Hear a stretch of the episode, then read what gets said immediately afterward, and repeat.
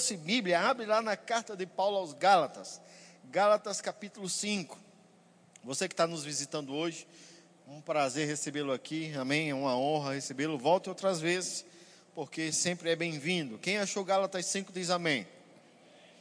Toda a carta de Paulo aos Gálatas é uma correção a, uma, a um conjunto de igreja que vivia na região da Galácia, mas é, a partir do verso 22, o apóstolo Paulo ele diz algo bem interessante.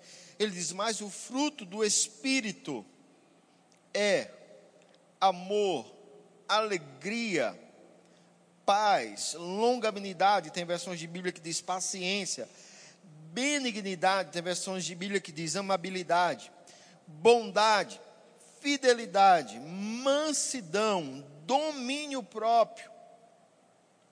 Veja que ele começa a citar nove características de uma mesma realidade, que é a, a realidade de você andar em amor.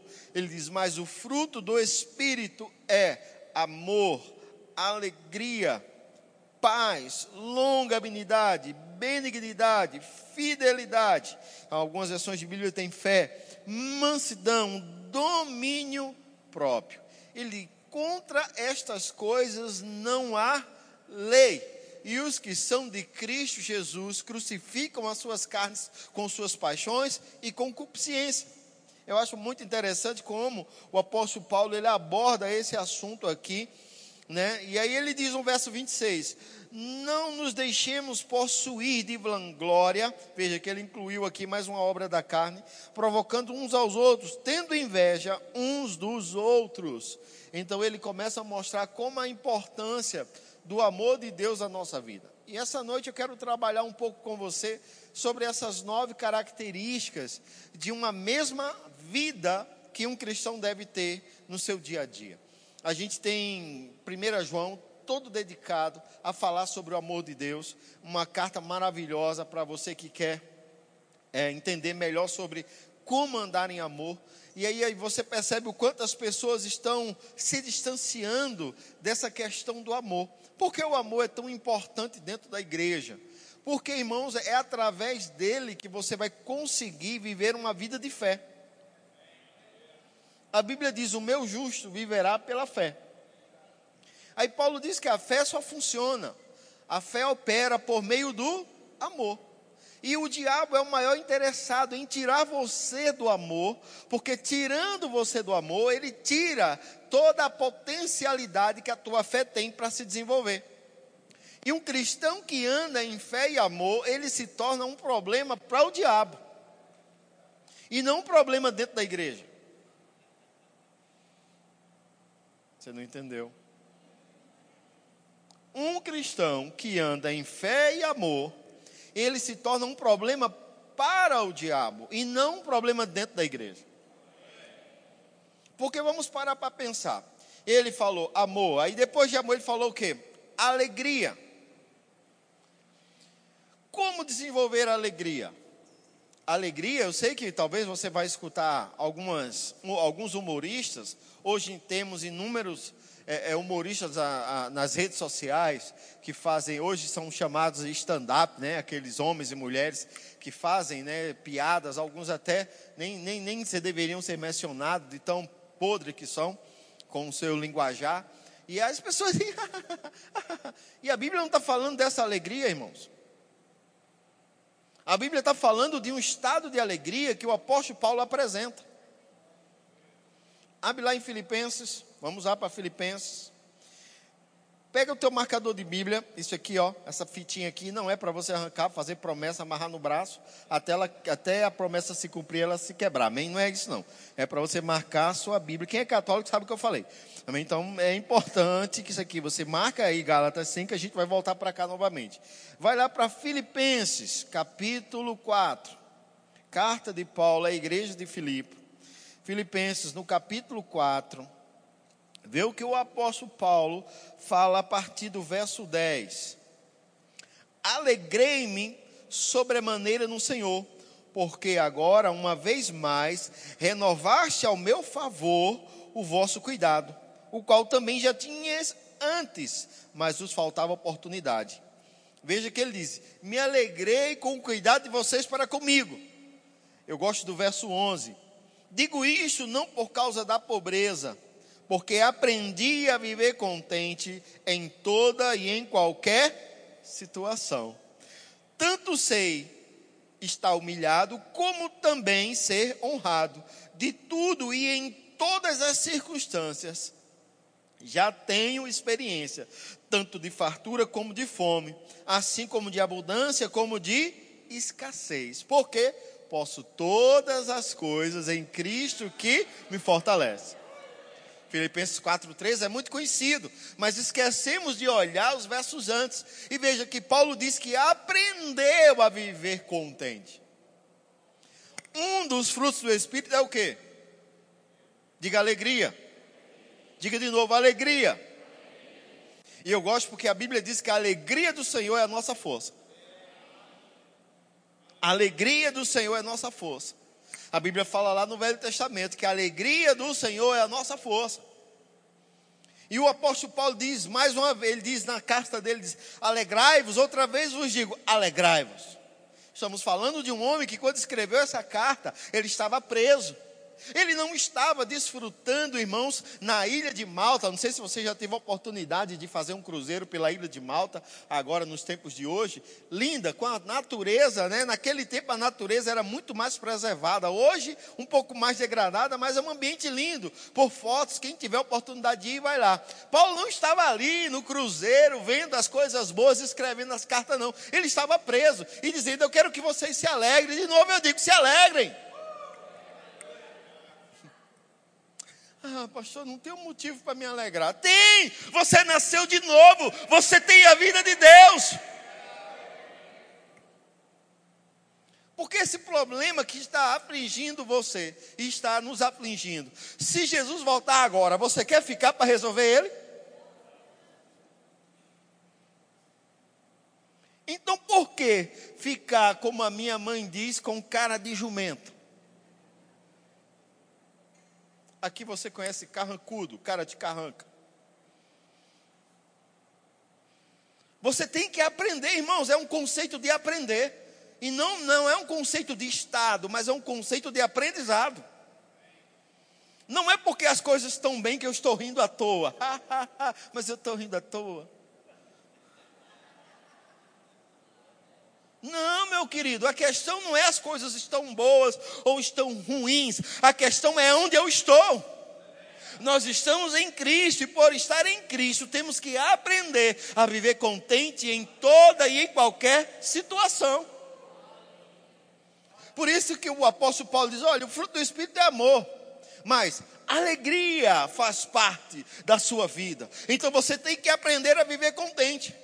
Estamos falando de um homem que em Atos capítulo 16, se você ler o livro de Atos no capítulo 16, Paulo expulsa um demônio de uma jovem que adivinhava, que vivia de adivinhar coisas. E os, e os donos daquela moça, que ela era escrava, diz assim: olha, esses homens estão trazendo prejuízo. E aí a Bíblia diz que os soldados romanos pegaram Paulo carinhosamente e deram uma vara nas costas dele, sangrava. Meu irmão, não foi assim, ó, por favor, o senhor pode, por favor, nos, nos acompanhar até a delegacia delegacia. Paulo, não teve, Paulo poderia ter processado os soldados romanos por abuso de autoridade. Hoje em dia a gente quer processar todo mundo, né? Mas eu estou falando de um tempo onde Paulo fez uma coisa boa. A polícia chegou e disse assim: Você é Paulo, você está sendo é, chamado a comparecer lá na delegacia, meu querido. Você tem como ir? Não, irmão. Chegaram descendo a borracha, batendo, depois que perguntaram o nome. Aí está lá Paulo, meia-noite. Ele e Silas, seu companheiro de prisão, e não sua esposa, como uma vez um pregador falou.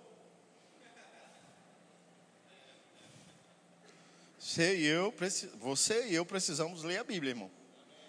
Porque pregador, um pregador uma vez disse que Silas era a esposa de Paulo. Nos tempos de hoje, isso é muito mais perigoso ser falado. Mas eram companheiros de viagem, pregando o Evangelho. E aí, era meia-noite, eles não estavam chorando, eles não estavam murmurando, eles não estavam reclamando. O que, que aqueles dois homens estavam fazendo? A Bíblia diz que eles estavam louvando. E alto ao ponto dos outros presos ouvirem. Eu te faço uma pergunta: sua vida está ruim? Ah, irmãos, quando a gente olha para esses homens, não. Sabe que um grande remédio para você não sofrer de depressão se chama alegria? Porque a depressão é um estado emocional que o diabo provoca, que a enfermidade provoca, junto com a inspiração maligna, de trazer uma tristeza profunda. A pessoa fica tão triste, mas tão triste, que ela não quer fazer coisas básicas, como escovar os dentes, pentear os cabelos. Fazer, no caso das mulheres, fazer uma maquiagem, no caso dos homens, fazer a barba. E eles ficam lá entregues àquele sentimento. E só pensam em tristeza, em tristeza, em tristeza, ao ponto que querem viver o que o diabo tem para eles, que é tirarem a própria vida.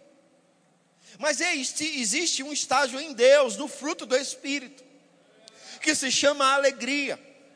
E se eu começar a declarar, porque fé chama a existência as coisas que não são como se já fossem.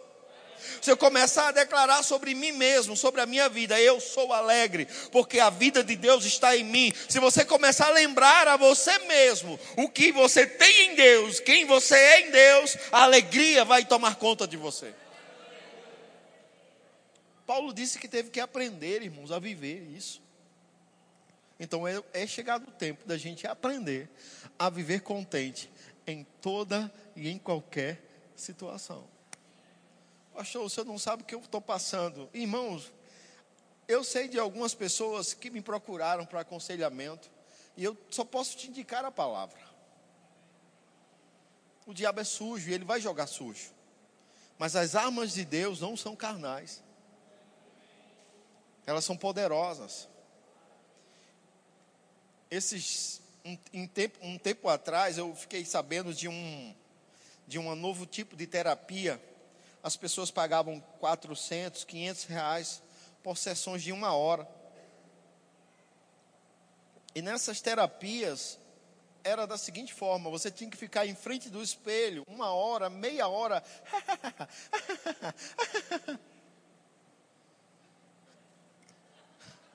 e você ainda tinha que pagar 400, 500 reais.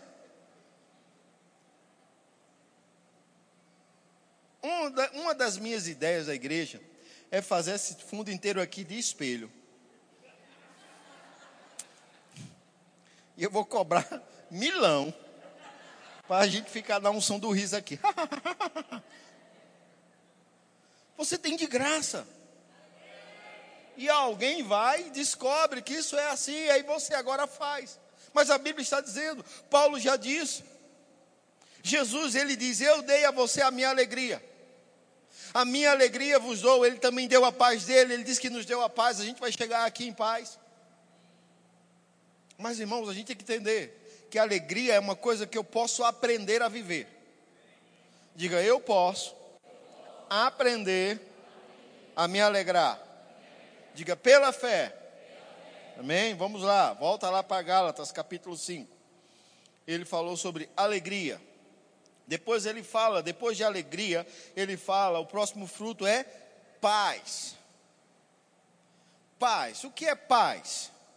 Essa paz aqui que a Bíblia está dizendo, não é a paz que eu e você conhecemos, que quando tudo vai bem, eu tenho paz. O próprio Jesus diz: A minha paz vos dou, não vos la dou como o mundo dá. Como é que o mundo nos dá paz? Tudo bem. A paz de Deus é como Paulo e Silas.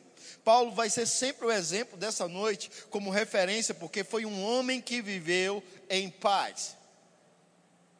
E muitos cristãos não estão conseguindo nem ser guiados pelo Espírito, porque a Bíblia fala que uma das condições de ser dirigido, guiado pelo Espírito, se chama paz. Ele diz: em paz saireis e em paz sereis guiados.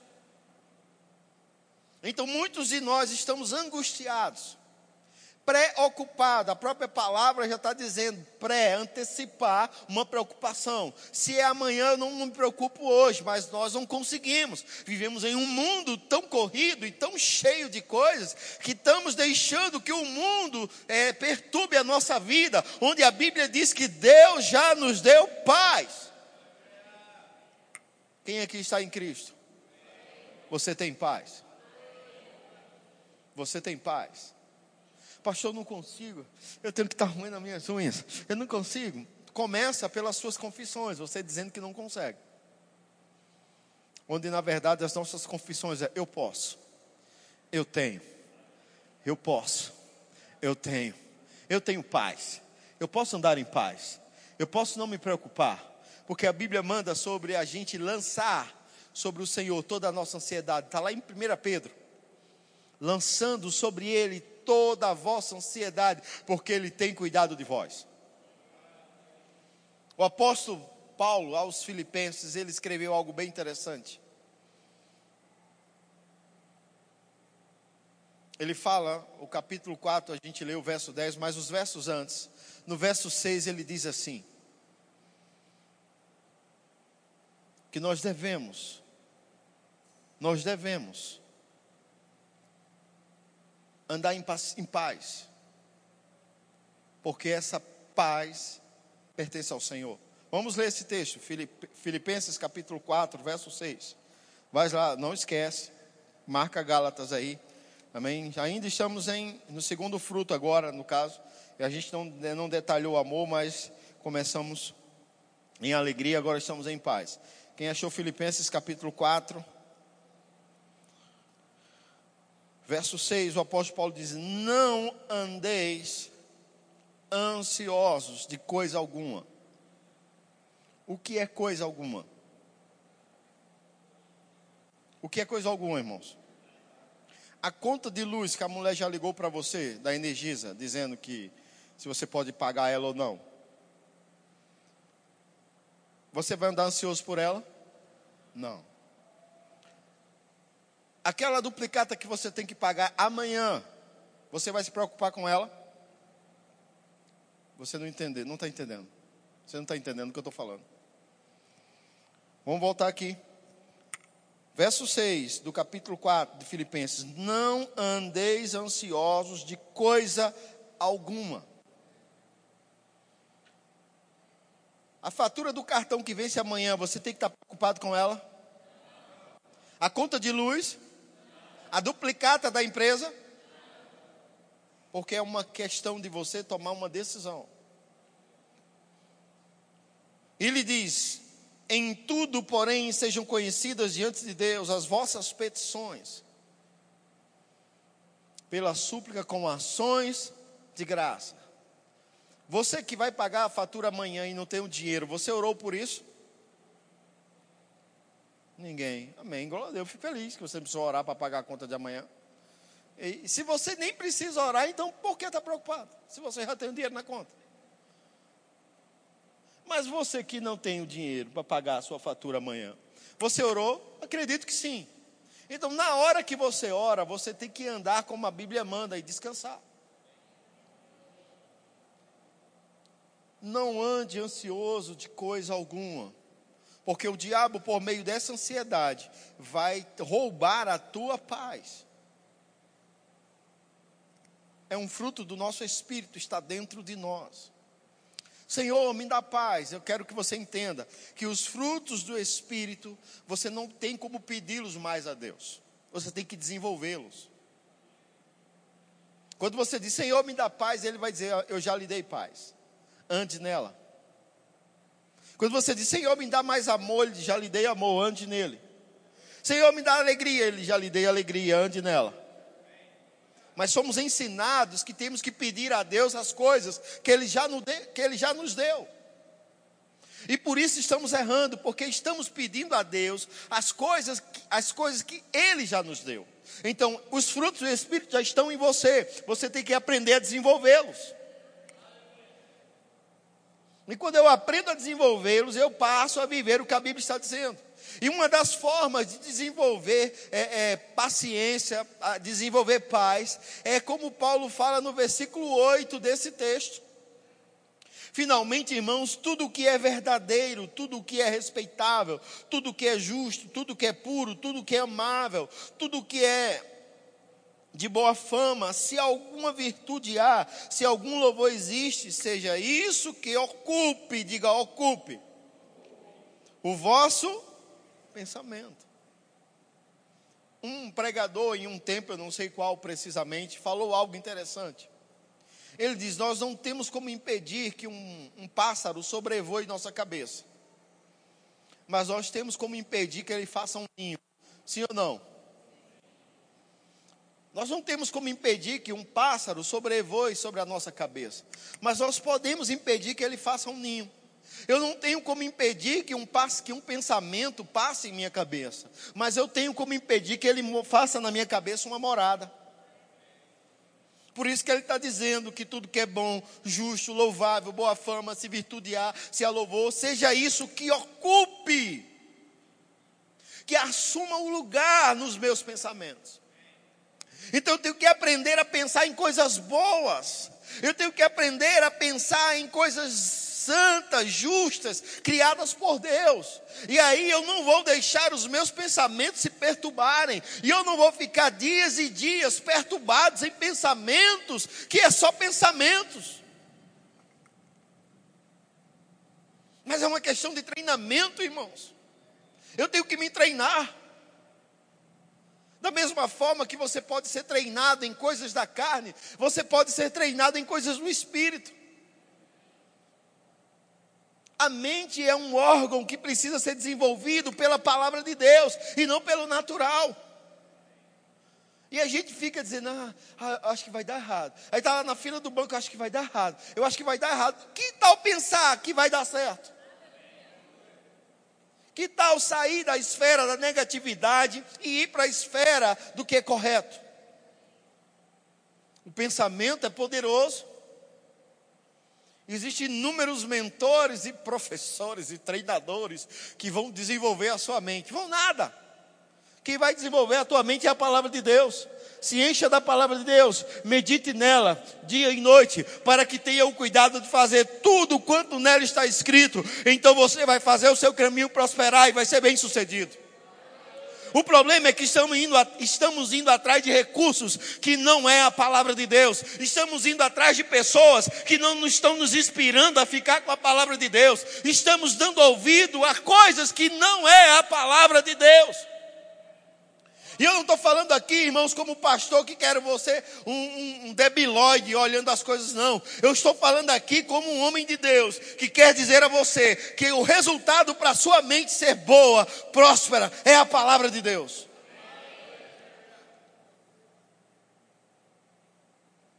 Livros são bênçãos, irmãos, e eu gosto de ler, eu tenho lido muitos. Mas eu nunca abandono esta, esta biblioteca aqui, ó. 66 livros deixados por Deus ao longo de milênios, para que cada homem sobre a face da terra não enlouquecesse, não ficasse sem rota, não ficasse sem destino, mas todos aqueles que fizeram da palavra de Deus sua fonte de meditação, sua fonte de prática, viveram bem-sucedido. E o diabo faz um esforço tremendo para botar nossos pensamentos e a nossa mente em outras coisas. E aí a gente ainda ajuda ele.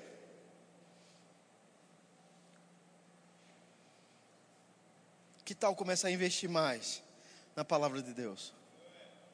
Irmãos, eu não sou contra você fazer canais por assinatura. Eu não sou contra você ter a assinatura da, do Amazon Prime, da Netflix e sei lá, outros canais de filme. Eu não sou contra você sentar e assistir inúmeras séries, né? Aquela maratona de séries, pega um final de semana, assiste uma série inteira. Eu já fiz isso e faço, eu não me condeno com isso não. Agora eu não acho justo você fazer essas coisas sem não ter feito maratonas da palavra de Deus. Eu não acho justo você investir tanto na sua mente sem não investir na palavra de Deus. Pastor, eu não gosto muito de ler, não. Tem pelo menos uma Bíblia em áudio, boa, que você coloca lá para ouvir ela todos os dias? Porque a, a Bíblia diz que a fé vem pelo ouvir, não é pelo ler. Mas não estamos nem fazendo isso. Eu não tenho problema com quantos canais de assinatura você tem, irmãos. A minha questão é: quantas Bíblias boas você tem? Meu problema não é quantas séries da Netflix você já assistiu. A minha questão é: quantas histórias bíblicas você está afinado nelas? Fazemos citações de filme, mas fazemos citação da Bíblia? E aí queremos desfrutar de coisas que só estão na palavra de Deus. Quando você precisar da paz de Deus, você precisa estar cheio da palavra de Deus. Aí a paz de Deus vai sair, porque está cheio da palavra de Deus. Amém? Vamos voltar lá para Gálatas, vamos ver outro fruto maravilhoso. Depois de paz, ele falou o seguinte: longanimidade. Em algumas versões de Bíblia tem paciência. Sabe que o mundo é tão corrido que as pessoas estão vivendo a impaciência?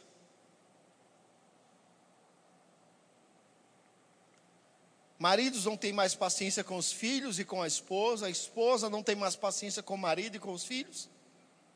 Não temos mais paciência no trânsito, não temos mais paciência com nada tudo nosso é explodindo, é xingando, é reclamando. O mundo está um caos. Agora há pouco os, os estádios voltaram a ter torcida. E todo jogo tem tido briga. As pessoas estão brigando. Mas ei, não era, não era uma coisa boa, não era o que eles estavam querendo, voltar para os estádios para ver seus times, mas estão tão impacientes com os times, que quando um time começa a perder, aí vão lá na sede do time e quebra tudo. o mundo é assim, nós não. Nós temos que ter paciência, irmãos. Eu vou te dizer, por que as crianças de hoje estão como estão? Porque os pais não têm tido mais paciência de treiná-los. E eu vou te dizer, irmãos, lidar com criança demanda paciência. Vai escovar o dente, vai tomar banho, vai fazer a tarefa.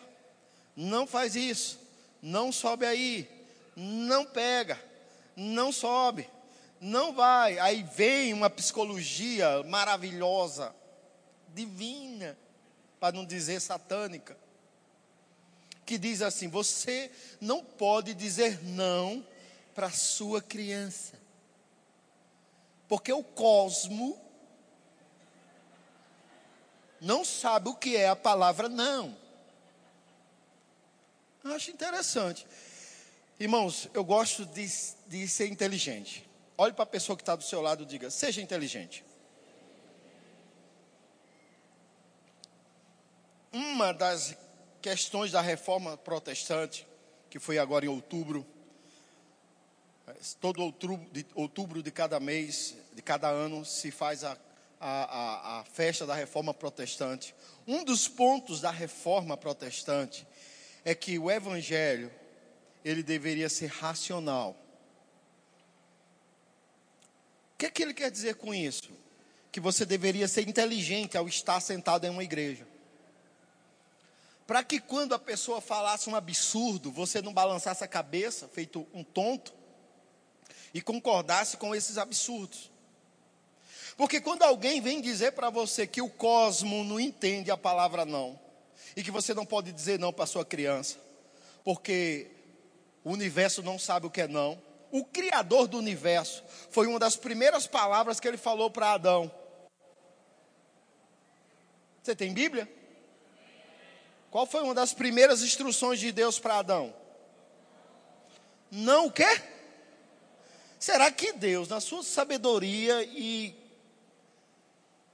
onisciência, onipresença e onipotência, não sabe, ele não sabe, não está informado que o cosmo não entendeu a palavra não? Por isso que Adão não poderia ter recebido essa instrução de não pode. É interessante que Deus continua usando a palavra não até os dias de hoje.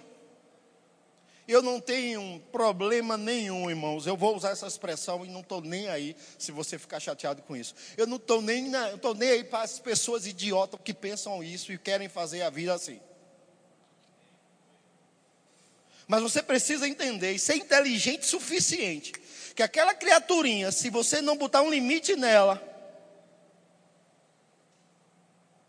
ela vai passar por cima de você.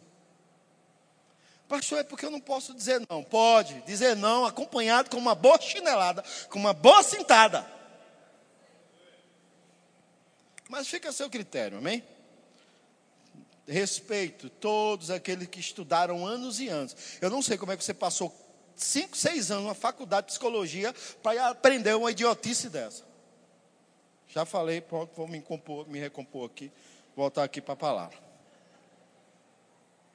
Então, irmãos, o mundo está vivendo essa impaciência, sabe por quê? Porque não está sendo ensinado, doutrinado as coisas certas. Então, mas a paciência faz parte da minha e da tua vida. Nós temos que desenvolver essas características da nossa vida, porque eu tenho visto muitas pessoas metendo os pés pelas mãos, se atropelando até naquilo que Deus chamou elas, porque elas não têm a capacidade de esperar. Elas não têm sido pacientes em esperar com paciência no Senhor. Paciência faz parte da nossa vida, cotidiano. Então é bom você começar a falar para você mesmo que você é paciente. Amém? Diga, eu sou paciente. Aleluia. Vamos treinar isso aqui. Diga, eu tenho paz. Eu tenho alegria. Diga, eu tenho paciência. Aí ele fala benignidade. É outro fruto. A capacidade de ser bom. O mundo nos ensina a ser ruim. O mundo nos ensina a ser mal.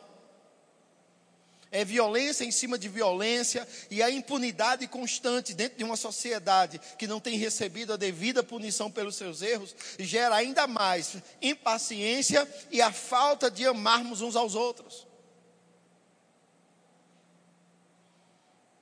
As pessoas não esperam mais umas pelas outras.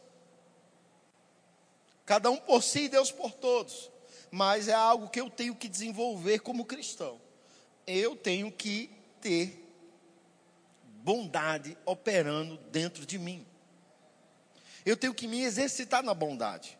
Eu vou te dar um exemplo do que seria bondade: dar a preferência para alguém.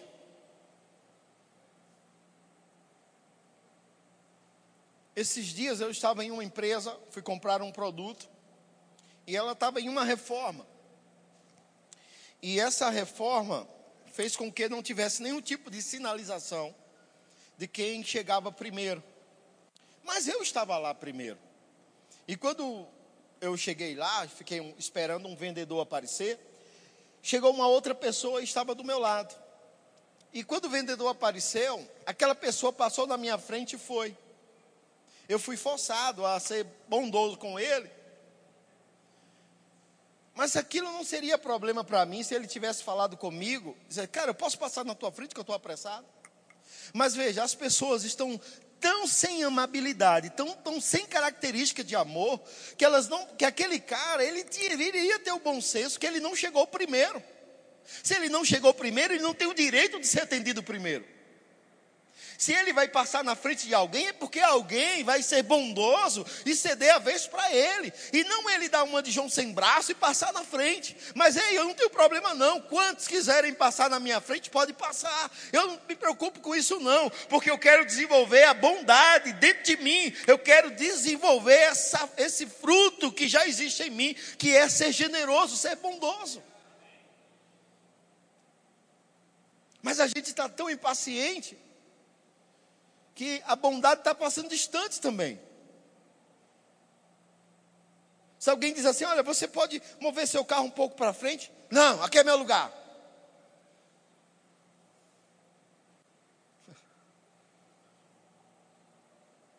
E precisamos desenvolver isso. Diga amém. Aleluia. Ele fala assim, ó. Fidelidade. Hoje os homens precisam de contratos. e ainda com diversos contratos, nunca se, foi, nunca se fez tão necessário a profissão de advogado. Porque diante de contratos, as pessoas querem abrir brechas para romper aqueles contratos. Porque a fidelidade já não é mais uma característica das pessoas. Elas fazem de tudo para fazer, é, enganar as outras, lograr as outras.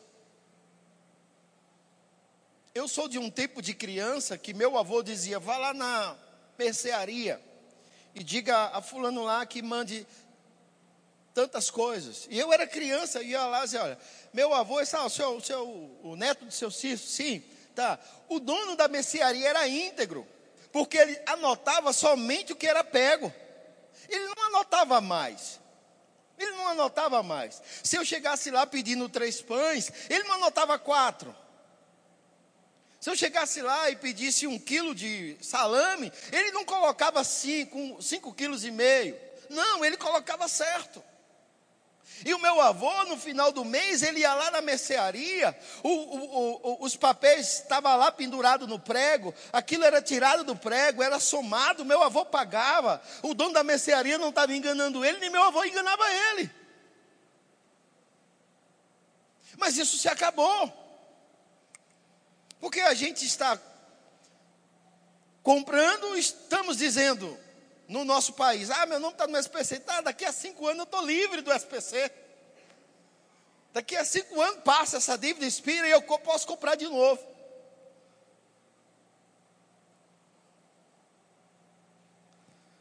Eu sabia que ia ficar mais em silêncio. Sabia mesmo. Mas a fidelidade é uma característica dos filhos de Deus. E nós precisamos desenvolvê-la. Voltar a desenvolvê-la. Porque o mundo é infiel, mas nós somos fiéis. O mundo anda torto, nós não. Por causa dos frutos do Espírito que Deus nos deu quando nascemos de novo. Diga amém. Aleluia. Ele fala outro fruto aqui, ó. Mansidão. Eita. Esse pega duro comigo, irmão. Meu Deus. Como eu preciso meditar em mansidão. Minha esposa diz: Você não vai mais assistir. Porque eu só assisto filme de luta, de guerra, de tiro. Aí eu vou lá, ela está assistindo. Os três tipos de amor amor para sempre. Amor hoje e domingo. Todos os títulos dela é sempre alguma coisa nesse sentido. O meu, ninguém sobreviveu. Até que a morte os separe. E por aí vai. Mas é algo que eu tenho que desenvolver. E aí eu começo a falar para mim mesmo: eu sou manso. Eu sou manso. Eu sou manso. E eu digo, eu sou manso. Eu acordo de manhã, eu digo, eu sou manso. Eu sou manso. Eu olho no espelho, eu digo, rapaz, você é manso. Nem que eu fale com a cara de bravo, você é manso, rapaz. Fique quieto aí no espelho, porque você é manso. E alguém fecha você na rua e você diz, eu sou manso. Eu sou manso. Alguém lhe atende mal na loja, você diz, eu sou manso. E você sai de lá, eu sou manso, eu sou manso. Oh, vai comprar? Não, vai, que eu sou manso. E você começa a se treinar. Porque tem pessoas que não precisam desenvolver isso e já tem fluindo. Mas aqueles que não têm nenhum dessas características que eu estou falando, irmãos, tem que aprender a desenvolver. E como desenvolve? Falando que estão em você, porque estão. Elas estão, amor está em você, paz está em você, alegria está em você, paciência está em você, amabilidade está em você, mansidão está em você. Nós precisamos desenvolver. Aí ele fala, depois de mansidão, ele fala domínio próprio. Eu me domino. Eu me domino. Aí você começa a falar para você mesmo, eu me domino. Mas tem gente que diz, pastor, eu não me domino. Não, não, não me domino, não, não me domino, não. Já tentei parar de tomar café, mas não consigo. Já tentei parar de comer, mas não consigo. Já tentei parar, mas não consigo, pastor. Está errado suas confissões. Você tem que andar de acordo com a palavra.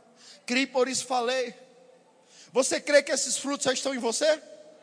Então fale que eles estão em você.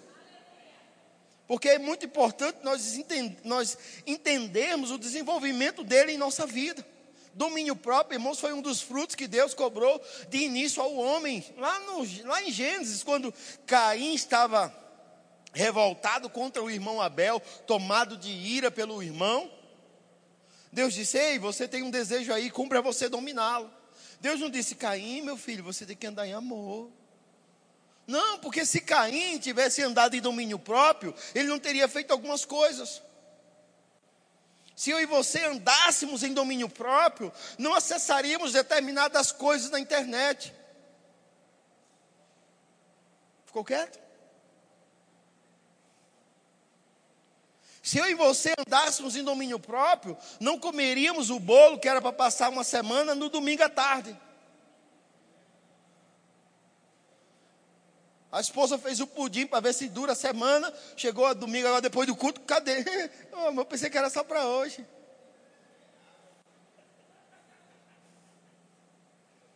Eu recebia, a gente, agora é o Guilherme e a Dalila como diretora do Rema. Ele, como pastor auxiliar, está fazendo a parte de receber os ministros. Mas por anos nós recebíamos ministros na nossa casa, ainda recebemos. E eu sempre tive o hábito de dormir tarde. Né, eu, eu, tenho facilidade em dormir tarde, eu não me preocupo em, na hora que vou dormir, eu durmo poucas horas de sono por dia. E aí eu, nesses períodos, às vezes eu fico em casa orando, ouvindo a Bíblia em áudio, eu gosto muito de botar a Bíblia em áudio, ficar lá no sofá ouvindo. E eu, a gente estava na nossa casa, eu vi quando a gente estava recepcionando um professor, e de repente eu vi que ele saiu do quarto, mas eu estava lá na sala, então ele, ele passava pela a cozinha e não via a, a, que eu estava na sala. E beleza, ele achou que ele foi beber água, eu vi que a geladeira abriu, e aí eu vi que começou a bater prato, bater coisa, papá. Depois eu vi o micro-ondas funcionando. Tum, eu digo, está esquentando água no micro-ondas? Quando eu cheguei lá, ele estava batendo um pedaço de lasanha. Era três horas da manhã, irmão.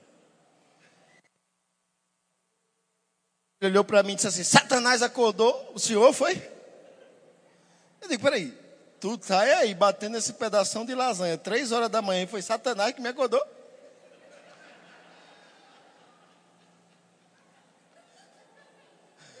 Que ele estava pousando de dieta. Não, estou de dieta. A gente quer comer o quê? Não, estou de dieta. Rapaz, o cara está de dieta, como é que vai ajudar, né? Porque está de dieta, aí, amor, faz uma lasanha aí para gente, uma saladinha para ele, e à noite ele quer bater. Quem ia, cair sobre quem a culpa daquilo? Ou dos meninos de Guilherme de Ellen, ou sobre mim. Quando Célia olhasse de manhã, amor, quem comeu a lasanha? O professor não foi, porque ele está de dieta.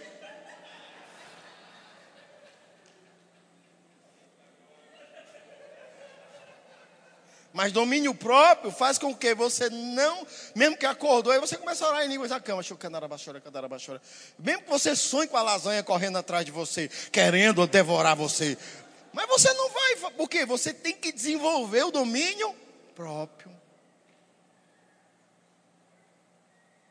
Domínio próprio vai nos ajudar a tantas coisas. Você quer falar alguma coisa? Eu, comigo é assim, pastor. Eu falo a verdade. Eu falo na cara. E se o domínio próprio pedir para você não falar? O domínio próprio vai dizer a você: fique quieto, fique calada, fique calado. E aí você fica calado, fica quieto.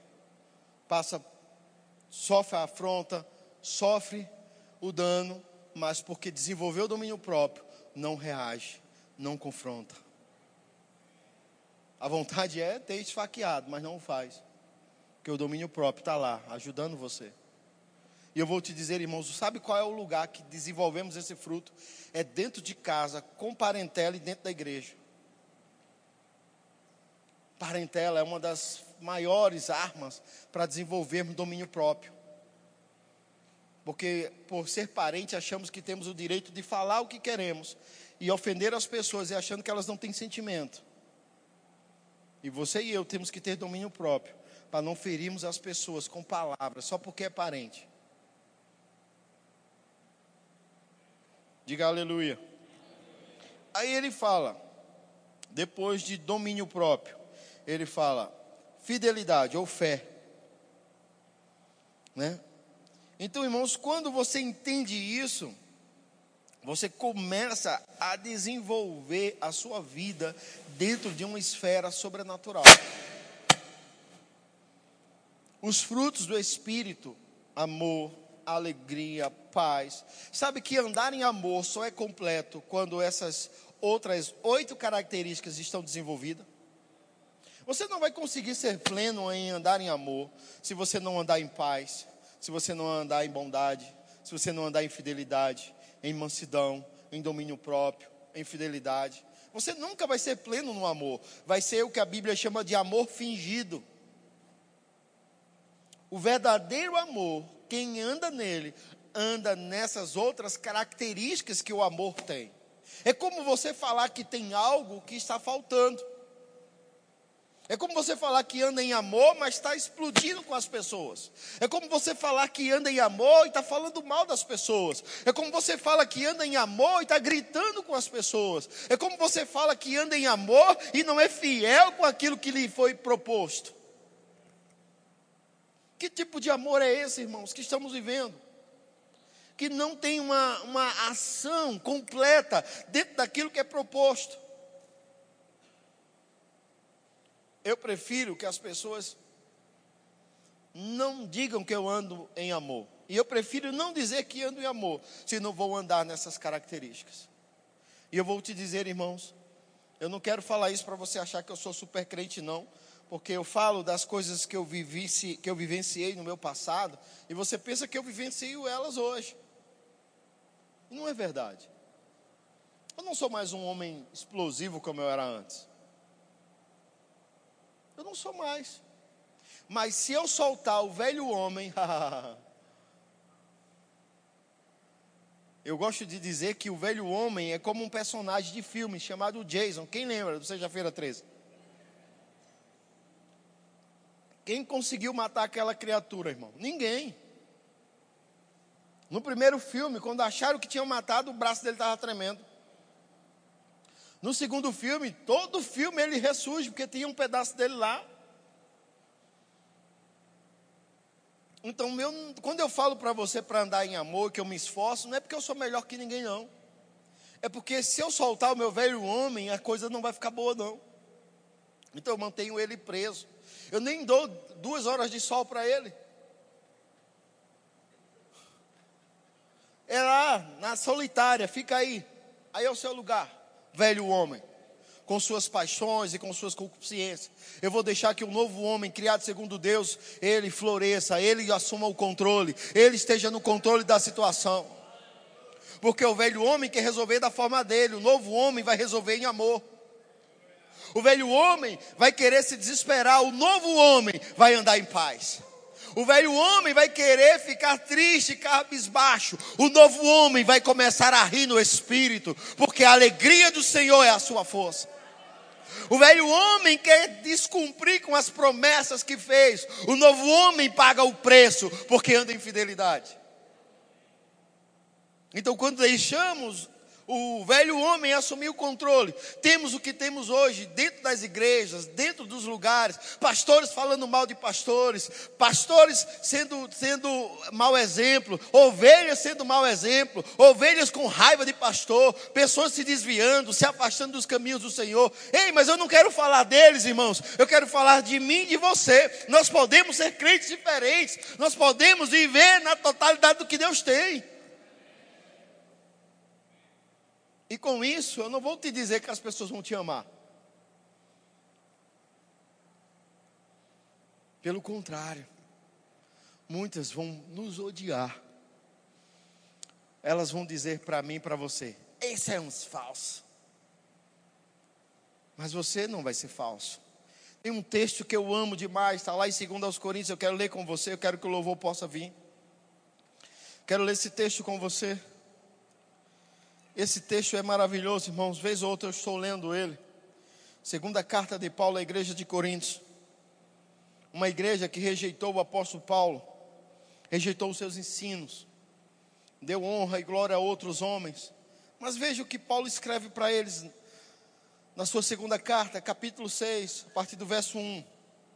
Ele diz assim: E nós, na qualidade de cooperadores com ele, também vos, vos exortamos a que não recebais em vão a graça de Deus. Sabe, irmão, se você andar muito na carne, a graça de Deus na sua vida se torna em vão. Aí ele diz mais, verso 2: Porque ele diz: Eu te ouvi no tempo da oportunidade e te socorri no dia da salvação. Eis aí agora o tempo sobremodo oportuno. Eis aí agora o dia da salvação. Não dando nós nenhum motivo de escândalo em coisa alguma, para que o ministério não seja censurado. Verso 4: Pelo contrário, em tudo recomendando-nos a nós mesmos como ministros de Deus, na muita paciência, nas aflições, nas privações, nas angústias, nos açoites, nas prisões, nos tumultos, nos trabalhos, nas vigílias, nos jejuns, na pureza do saber, na longanimidade, na bondade, no Espírito Santo, no amor não fingido. É possível fingir amor? na palavra da verdade, no poder de Deus, pelas armas da justiça, quer ofensivas, quer defensivas, por honra e por desonra, por infâmia e por boa fama, como enganadores e sendo verdadeiros. Quando você andar no fruto do amor, muitos vão pensar que você é enganador, mas você é verdadeiro. Aí ele diz: como desconhecidos e, entretanto, bem conhecidos. Porque não importa ser conhecido nessa terra, o que importa é ser conhecido nos céus. De que adianta você ter não sei quantos mil seguidores e não ter crédito nenhum com o Senhor? Ele continua. Verso 7: Na palavra da verdade, no poder de Deus, pelas armas da justiça, que é ofensiva, que é defensiva, por honra e por desonra, por infâmia e por boa fama, como enganadores e sendo verdadeiros, como desconhecidos, entretanto bem conhecidos, como se estivéssemos morrendo, e contudo eis que vivemos, como castigados, porém não mortos, entristecidos, mas sempre alegre pobres, mas enriquecendo a muitos, nada tendo, mas possuindo tudo. Para vós outros, ó Coríntios, abrem-se os nossos lábios e alarga-se o nosso coração. Não tendes limite em nós, mas estáis limitados em, vossas pró em vossos próprios afetos. O apóstolo Paulo estava dizendo àquela igreja que estava rejeitando ele, que escreveu sobre o amor Disse: Eu não tenho limite. O limite foi vocês que colocaram, pelos sentimentos de vocês. Sabe, irmãos, como cristãos, quando você decidir verdadeiramente andar em amor, você vai ser perseguido. Você vai ser perseguido. Quando você fizer o bem às pessoas, elas vão achar que você está fazendo o bem porque quer alguma coisa em troca.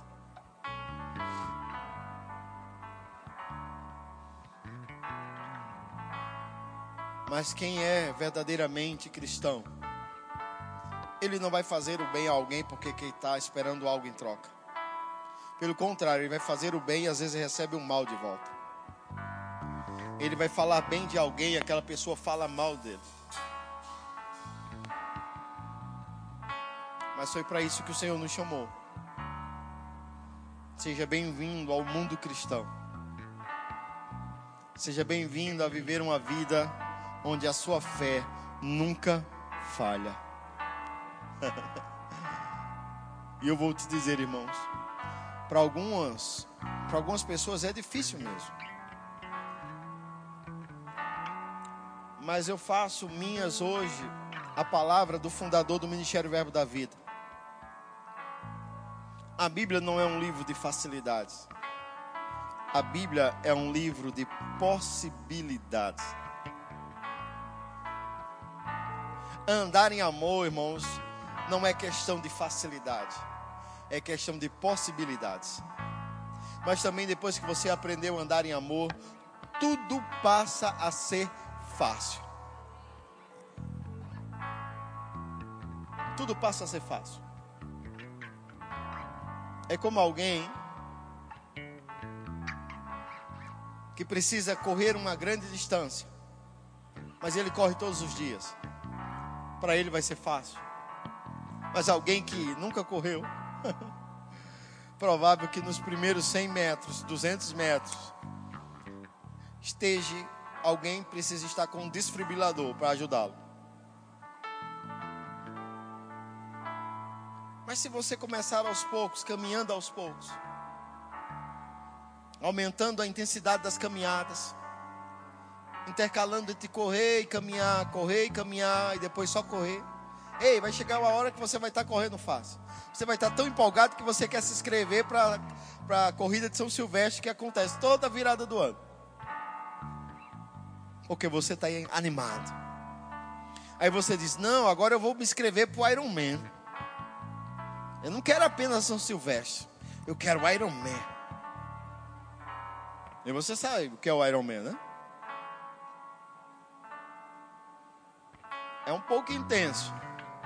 E não é vitorioso quem chega primeiro, é vitorioso quem termina. Só para você ter noção da intensidade do negócio. Mas por que você está animado com isso? Porque você está se exercitando. E sabe que andar em amor vai fazer com que a fé dessa igreja não falhe. Andar em amor vai fazer com que a nossa fé não falhe. A fé coletiva que Deus preparou para nós. O diabo vai fazer de tudo para nós brigarmos uns com os outros, termos discórdia um dos outros, olhar para o irmão e ver só defeito. Porque se você olhar para mim, irmãos, um pouco mais detalhadamente, você colocar uma lupa para mim olhar, para mim observar, você vai ver que eu tenho alguns defeitos. Quando eu olho muito para minha esposa, eu começo sair da esfera da beleza dela e começo a ver um pouco da personalidade dela. E aí eu quero me distanciar.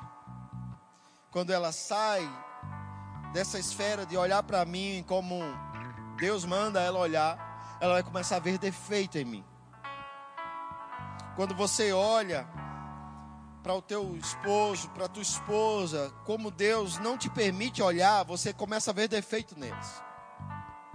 Você começa a admirar esposo dos outros e esposa de outros. Isso é perigoso. Porque você vai entrar na esfera da comparação. Você vai comparar seu filho com os filhos dos outros. E você vai começar a falar: você deveria ser que nem Fulano. Você vai começar a dizer para sua esposa: por que você não é que nem Fulano? E aí você vai começar a sair do amor de Deus. Isso é muito ruim. Viva no amor de Deus, se você vai ver sempre o melhor das pessoas. Pessoas sem defeito, irmãos. Ninguém é perfeito. Mas somos todos filhos de um Deus perfeito. E eu tenho que amar o meu irmão.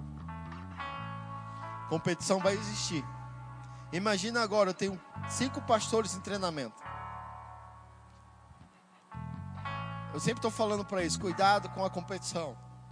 Quem é que quer pregar a nova revelação? Quem é que quer pregar melhor que o outro? Quem é que o pastor ama mais? Irmãos, eu estou treinando eles. Eu gosto de todos, amo a todos. Mas se entrar por essa esfera da competição, vai ter problema. Imagina o casal competindo. O casal.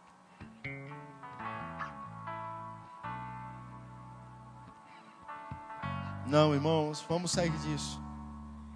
E vamos viver o melhor de Deus. Amém? Porque fulano recebeu cura e eu não recebi. Será que ele é melhor que eu? Não. Ele só desenvolveu mais a cura do que você. Comece a desenvolver a cura. A outro dia eu não sou curado, mas eu creio em prosperidade e tu não. Olha a confusão. E Deus não quer isso para nós. Deus quer o equilíbrio. Amém? Fique em pé. Aleluia.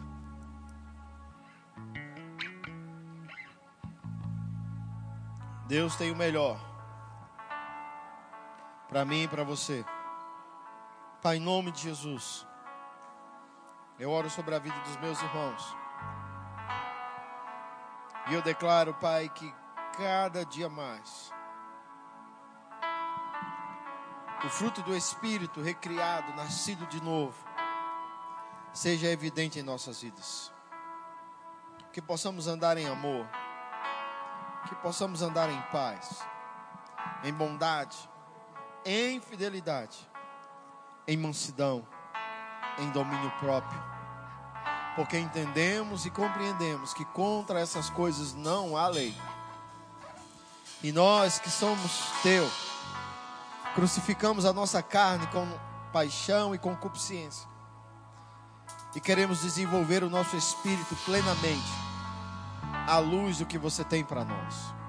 Assim oro em nome de Jesus. Em nome de Jesus.